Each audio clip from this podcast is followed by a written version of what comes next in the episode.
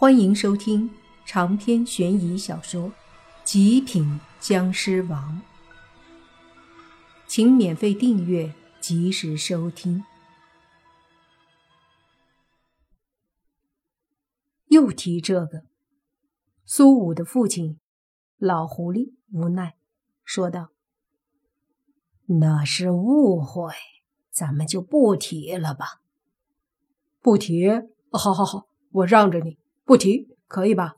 来来，你说要谈谈吧。泥巴说道。老狐狸咳嗽了一声，说道：“这个，我想知道你和小五到底怎么想的。”泥巴摊了摊手，说：“怎么想？都这样了，我能怎么想？我只能委曲求全啊。”毕竟你女儿是你女儿，都发生这种事了，我能撒手不管吗？老狐狸点头，觉得你爸说的有道理，就听你爸又说：“其实，哎，算了，依我看啊，目前就是两点：一是你们想不想让自己女儿受委屈；二是怎么样让我能接受这个事儿。我倒是还好，主要是你女儿。”毕竟你们为人父母，对吧？莫凡和宁无心完全都不知道泥巴在说什么，可能泥巴自己也不知道自己在说什么吧。老狐狸呢，实际上也有些稀里糊涂的，但是还佯装听懂了，一个劲儿的点头说：“对。”泥巴又说：“如今这个社会，其实……”比较开放，重点就是你们做父母的能不能想到女儿的幸福？有道理。老狐狸点头，他旁边的妇人也一个劲儿的点头。这时，苏二开口说：“父亲，您不是说尽量的说服他和小五断了关系吗？”老狐狸闻言一愣，说。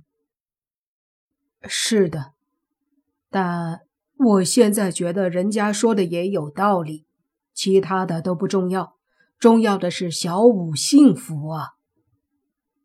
苏武起身说道：“父亲母亲，我跟你爸在一起觉得挺好，要不就这样决定了。”老狐狸皱眉，没有说话，看样子还在考虑。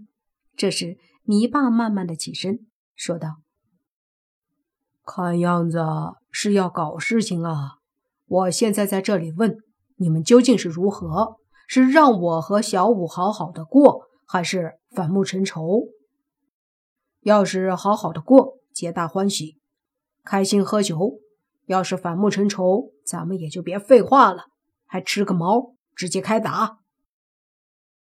闻言，那老狐狸起身让泥巴坐下，说道。你怎么这么暴脾气呢？我这不是正在考虑吗？还考虑啥呀？痛快点！你要是不同意，直接开打，打完我还要带小五去开房。泥巴恨恨地说道。这话一出，全场安静。莫凡和宁无心愣愣地看着泥巴，这货越来越牛掰了。说话真是敢开口啊！这态度对待老丈人，也就他了。可偏偏老狐狸还就有点怕泥巴这种不服就干、当面扎心的气势。所以泥巴一恨，老狐狸怂了。我没说不同意，这样吧，我同意还不行吗？不过。你到时候得跟我去一下七星山，毕竟这么大的事，你得见见我父亲，也就是小五的爷爷。按照规矩，得带点东西去走个下聘的形式。老狐狸本来还想着让泥巴和苏武断了，被泥巴这一阵乱七八糟的话，完全就接受了，搞得好像无路可走了似的。泥巴这才坐下。说道：“这个可以，来来喝酒，我敬你一杯。老狐狸顿时受宠若惊的拿起酒杯和泥巴碰了一下，同时他旁边的妇人心里还想：这个女婿可以，把他男人都降得服服帖帖，以后不怕小五被人欺负。但是前提是泥巴去狐族提亲能成功。这一顿鸿门宴就这么稀里糊涂的吃了，末了，泥巴和老狐狸他们都喝醉了，在酒桌子上，泥巴开始和老狐狸胡扯，扯得尽兴的时候，泥巴就起身在屋子里找着什么。苏武过来问他找什么，泥巴说找纸和笔。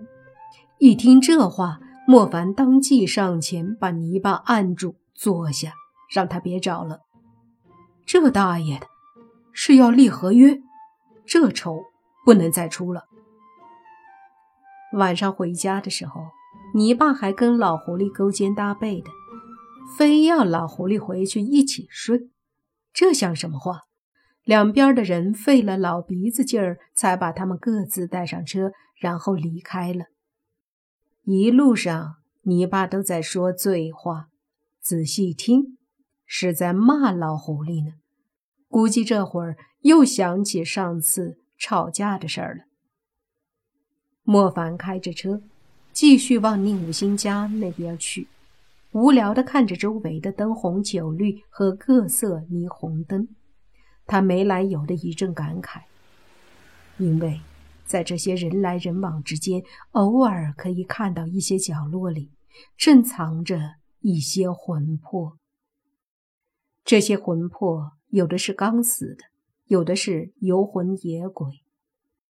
就有那么一个鬼魂引起了莫凡的注意，那是一个男鬼，他在公路的一边对着另一边而去，然后就正好有一辆车撞飞他，并从他身上碾过去，然后他被压的身体都扁了，可依旧爬着往马路另一边去。到了马路对面，就爬着往一家店去了。原来那是一个花店。这男鬼趴在花店前，忽然再也无法前进，于是他就一直保持着那个姿势，手努力地伸出，似乎想抓住什么，可最后身体还是消失了。再次出现的时候，又在马路对面。又重复着相同的情景。莫凡看了一会儿，却没看懂这鬼的意思，不免有点疑惑。可惜后面有车，他没法停下来。一路上，莫凡都在想那个鬼魂，他到底想干嘛？如果是修炼，他只要重复被撞的姿势就好了，没必要还爬那么久吧。除非他生前死的时候也是爬了那么远，一缕执念让他的魂魄一直坚持着。莫凡觉得不可思议，被车撞飞，又从身上压过去，他还能努力的爬那么远，他当时究竟想干什么？正疑惑呢，莫凡忽然到了宁无心家外面那个十字路口，他不由自主的。往十字路口的对面看去，就看到了之前两次见到过的那个女鬼。她果然还在那路口站着，好像在等待。莫凡知道她在等她的老公。莫凡叹了口气，心想：人人都在生前不懂得珍惜，偏偏死了才成了执念。长篇悬疑小说《极品僵尸王》本集结束，请免费订阅这部专辑，并关注主播又见菲儿，精彩继续。